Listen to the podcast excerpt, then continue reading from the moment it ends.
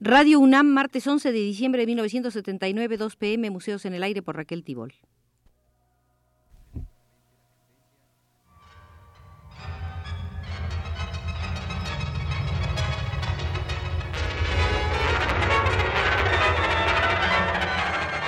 Museos en el Aire.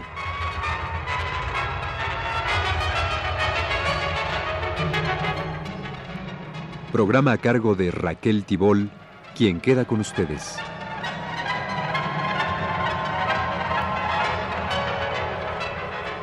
La exposición de obras maestras del arte alemán, desde Durero y Cranach hasta los artistas contemporáneos, inaugurada el pasado 7 de diciembre en las salas Nacional Diego Rivera e Internacional del Palacio de Bellas Artes, me lleva a invitarlos al Museo del Arte Alemán. Vayamos al siglo IX, a ese año 800 cuando se establece el Sacro Imperio Romano y se produce la unificación de todos los pueblos germánicos bajo un mismo orden y análoga disciplina monacal. El programa cultural de Carlomagno se inscribe en lo que se ha denominado el primer renacimiento o renacimiento carolingio por pretender dar nueva vida a la antigüedad. Descubre la tradición romana como si fuera algo nuevo. La concepción estética del renacimiento carolingio es en parte figurativa y por otro lado ilusionista. Renueva el sentido estatuario y monumental y la visión pictórica de los antiguos. Hay estampas de evangeliarios primorosamente ejecutadas y hay dibujos a pluma magníficos por su vibración, como el llamado Psalterio de Utrecht.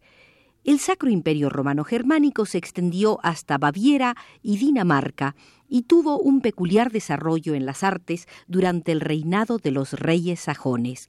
Pero antes, en la etapa carolingia, se da el primer desarrollo de la arquitectura medieval.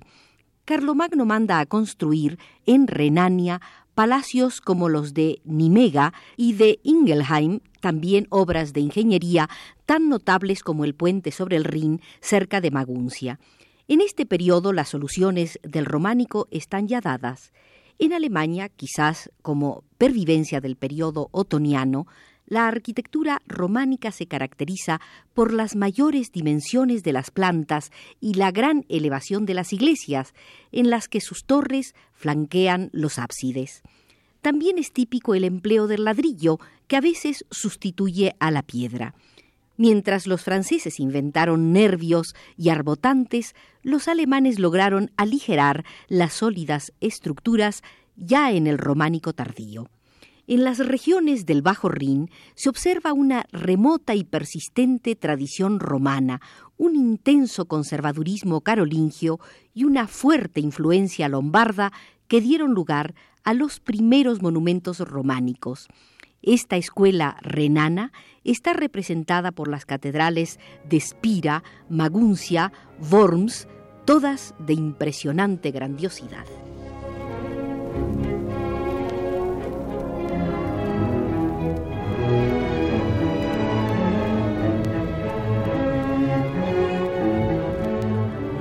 El arquitecto pintor y tratadista del Renacimiento alemán italiano Giorgio Vasari quien de modo un tanto caprichoso o despectivo dio el nombre de gótico al arte de la Baja Edad Media, siglos XIII al XV, como sinónimo de arte bárbaro o de los godos, ya que estos, para los italianos renacentistas, eran unos ignorantes develadores de la clásica belleza del mundo antiguo.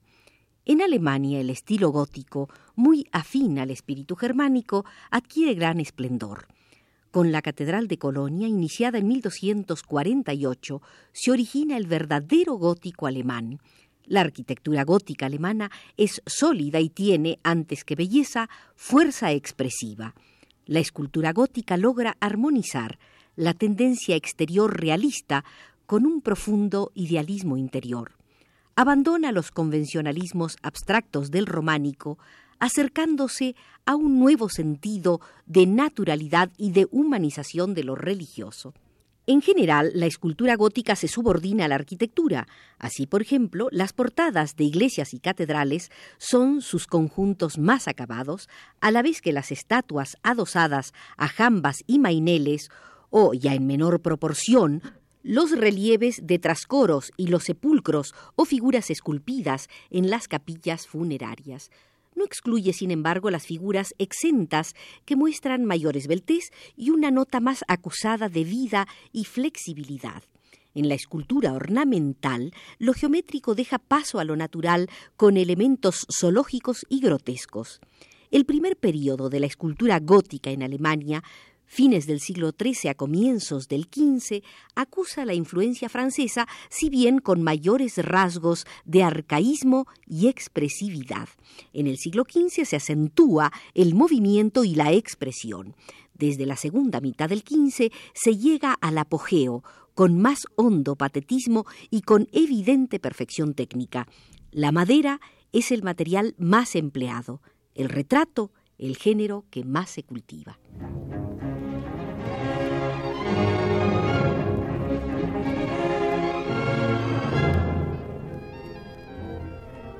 La tradición románica perduró más en la pintura que en la arquitectura y en la escultura góticas. Como estas, y aunque esencialmente religiosa, tuvo un carácter acusadamente burgués o ciudadano. Al ofrecer pocos espacios murales, las construcciones góticas tuvo escaso desarrollo la pintura al fresco, predominando por esta causa dos modalidades, la pintura de retablos y la iluminación de códices o manuscritos. El naturalismo, hasta el siglo XV, estuvo dominado en la pintura gótica por la estilización. En cuanto a la técnica, la pintura viene a ser un dibujo o grisalla coloreados. La perspectiva se ignora hasta ya entrado el siglo XV. De aquí el que las tintas planas, con frecuencia el dorado, sirvan como fondo. Los demás colores suelen ser limitados con evidente preponderancia del rojo y el azul. En Alemania, ya en el siglo XIII, hay pintura mural en iglesias como San Gereón de Colonia y en el siglo XIV prolifera el género del retrato. Pero la pintura alemana surge realmente hasta el siglo XV. En su primera mitad aparece una importante escuela pictórica en Colonia a la que pertenecen el maestro Wilhelm y Esteban Lochner muerto este en 1541, autor del altar de los Reyes Magos de la Catedral de Colonia. En la zona del Alto Rin hay que situar también a Lucas Moser, naturalista que aplica la técnica de la miniatura.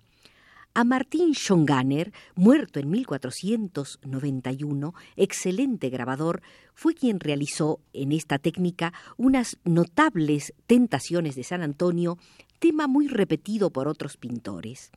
La Escuela del Tirol fue la introductora del Renacimiento en Alemania. Destaca Michel Pacher, pintor y escultor que siguió muy de cerca Manteña. Nuremberg fue el foco de la Escuela de Franconia y ahí encontramos a Michael Vogelmuth, maestro de Durero. Hans Mustger fundó la Escuela de Ulm, cuyo más renombrado pintor fue Bartolomé Zeitblom.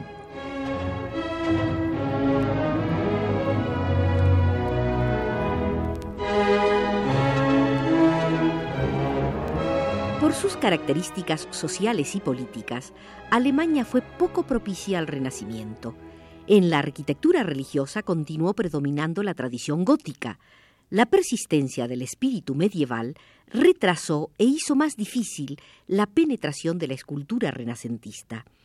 Aunque el Renacimiento no llega a imponerse, en Alemania se produce una importante floración pictórica durante el siglo XVI que debe verse más bien como un puente hacia el barroco. La temática pictórica es esencialmente religiosa. Los pintores son, al mismo tiempo, grandes grabadores, característica esta típicamente alemana. En un periodo todavía de transición entre goticismo y renacentismo, cabe situar a Matías Grünewald, quien vivió 68 años entre 1460 y 1528. Grünewald fue un pintor representativo de la expresión más apasionada y religiosa y del simbolismo místico dentro de una amplia gama colorista. Entre todos los pintores alemanes descolló Alberto Durero, quien solo vivió 57 años entre 1471 y 1528. Durero es uno de los más geniales y representativos artistas del Renacimiento. Hijo de un orfebre, discípulo de Volgemuth, viajero por Italia y los Países Bajos, fue un espíritu amplio y universal. Brilló aún más como grabador. Su profundo poder de captación le permitió ser un formidable retratista. Sus obras maestras en el grabado son el Apocalipsis, la vida de la Virgen y la Pasión de Cristo, así como el tríptico Pamgartener y la adoración de los reyes. Gran colorista fue Hans Baldung Green, quien vivió 65 años entre 1480 y 1545. Seguidor importante de Durero y buen representante de la escuela danubiana, fue Albrecht Aldorfer, quien vivió 58 años entre 1480 y 1538. Altdorfer fue el creador del paisaje en la pintura alemana. Hans Holbein, el joven, 1497-1553, se estableció primero en Basilea y luego en Inglaterra. Excelente dibujante y grabador, fue influenciado por los italianos y se proyectó como artista internacional convirtiéndose en su época en un pintor de moda. Fue sin duda el mayor retratista del Renacimiento alemán. Así lo prueban sus retratos de Erasmo y de Enrique VIII. Holbein pintó también vidrieras o vitrales. Como grabador sobresalen sus ciclos del Antiguo Testamento y de la Danza de la Muerte, en la que demuestra un humorismo delicioso y pintoresquista. El longevo Lucas Cranach vivió 81 años entre 1472 y 1553, fue el pintor de la Reforma, no sólo por haber retratado a Lutero y a Catalina de Bora, sino por ser el ilustrador de la Biblia, editada por los reformadores. En sus inconfundibles Venus demuestra Cranach la incapacidad de los pintores alemanes renacentistas para representar con armonía el cuerpo humano ya que sus desnudos tienden a una anacrónica angulosidad goticista. Le atrajeron a Cranach también como temas el paisaje y las escenas de caza.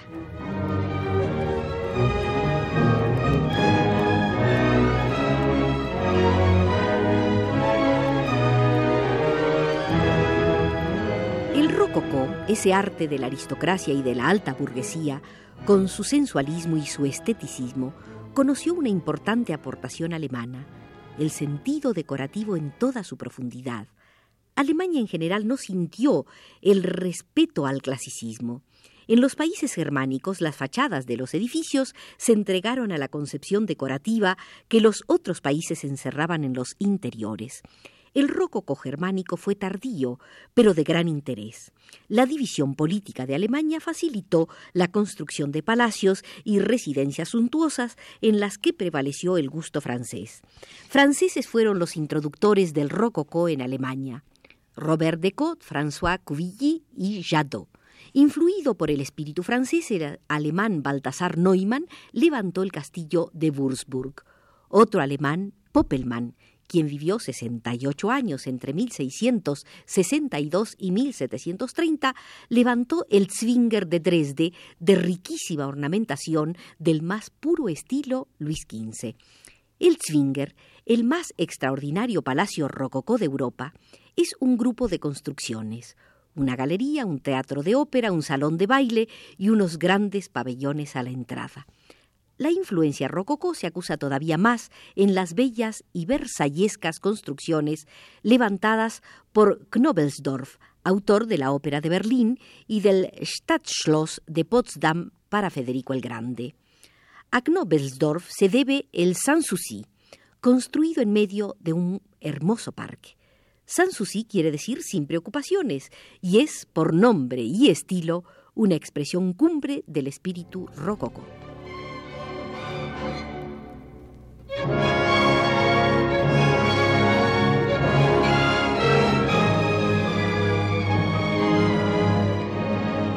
El neoclasicismo fue, ya se sabe, el renacimiento del clasicismo. Tomando como síntesis o unidad cimera la antigüedad grecorromana, quiere volver a sus formas tomadas como máximos modelos del arte. El neoclasicismo nace ya a mediados del siglo XVII, se extiende a lo largo del XVIII y permanece todavía hasta comienzos del XIX. Aunque sea en parte o lo parezca una reacción academicista antirrococó que propugna por eso mismo un retorno a las formas plásticas de la antigüedad greco-romana, fomentada por las teorías estéticas de Winkelmann y de Lessing y por los hallazgos arqueológicos de Pompeya, de Herculano y de la civilización etrusca, no representa un movimiento homogéneo, sino la natural evolución de los estilos anteriores. Con Winkelmann comienza la investigación arqueológica sistemática. Este nuevo clasicismo concibe lo clásico y lo moderno como dos tendencias hostiles e incompatibles. El viaje de Goethe a Italia, su colección de antigüedades, la sala de Hera en su casa de Weimar, con el busto colosal de la diosa mitológica, valen como un símbolo de esta época cultural. Pero este nuevo culto de lo clásico es, tanto como el casi contemporáneo entusiasmo por la Edad Media, un movimiento esencialmente romántico. Se descubre en la antigüedad una fuente de restablecimiento y renovación, un ejemplo de humanidad plena y genuina, y aunque ya irrealizable. Es en el periodo neoclásico cuando Lauhaus levanta la muy conocida Puerta de Brandenburgo en Berlín, y por ella, queridos amigos, salimos del Museo Alemán conducidos por Jorge Castro.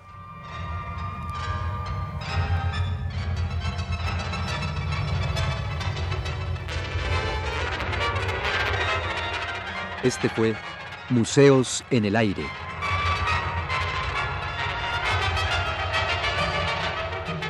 El programa de Raquel Tibol que se transmite todos los martes a las 14 horas.